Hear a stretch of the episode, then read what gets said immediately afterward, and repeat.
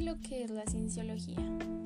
Todo comienza porque es una doctrina religiosa desarrollada por el estadounidense Lafayette Ronald Hubbard. Eh, fue creada en 1950 y difundida a través de una organización de carácter sectario. Lo que busca es la felicidad a través de la comprensión de uno mismo y de los demás como seres espirituales. Está incrustada en un entorno de posguerra. Es parecida al fenómeno que generó el hipismo, que es una ausencia total de los preceptos de los padres de las prerrogativas morales del cristianismo e infierno. Ahora la gente hoy en día está creando nuevas religiones, por lo que está pasando en la Iglesia Católica y también por ver cómo Dios permite el mal en el mundo. Es el mismo estado anímico que va a llevar primero a los Bedkins y luego a la época hippie. Hubbard es un teniente en esta época de Segunda Guerra Mundial Comienza a tener ideas y escribir libros de ciencia ficción. También fue amigo de otros creadores de ciencia ficción de la época. Él tenía como la imaginación o la experiencia para así poder crear la dianética, que vendría siendo la misma cienciología.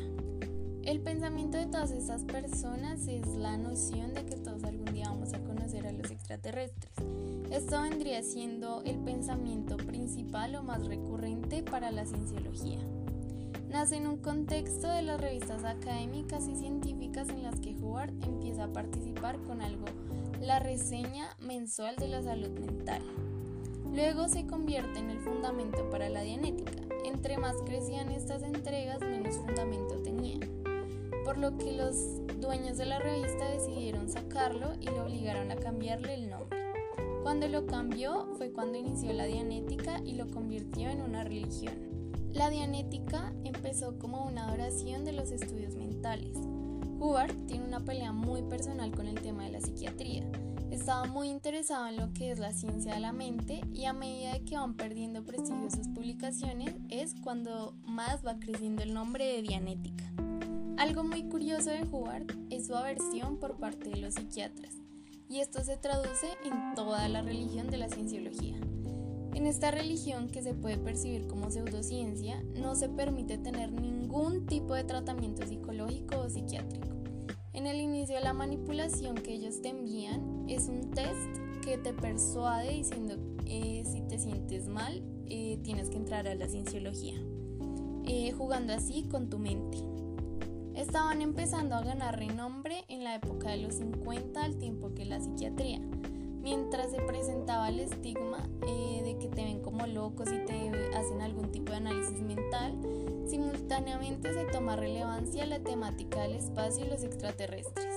Esto les daba más apoyo.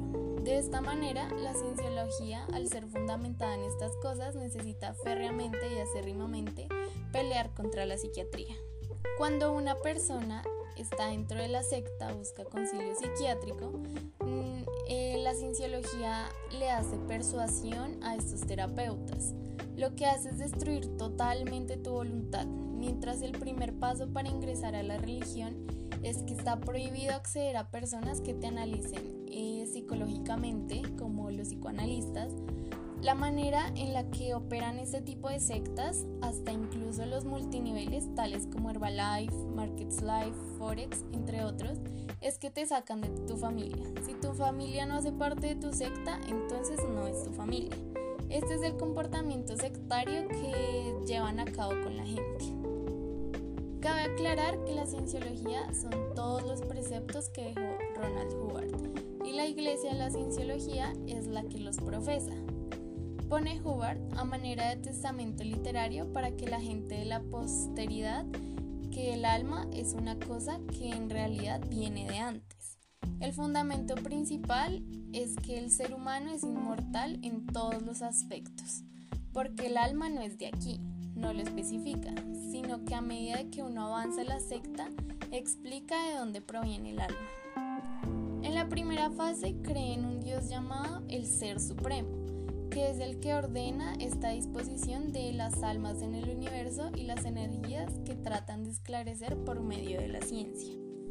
Existen máquinas que supuestamente miden el sufrimiento por el que ha pasado tu alma y se dice que a medida que va pasando el tiempo va superando estos dolores, traumas, injusticias o violencias que ha sufrido tu alma.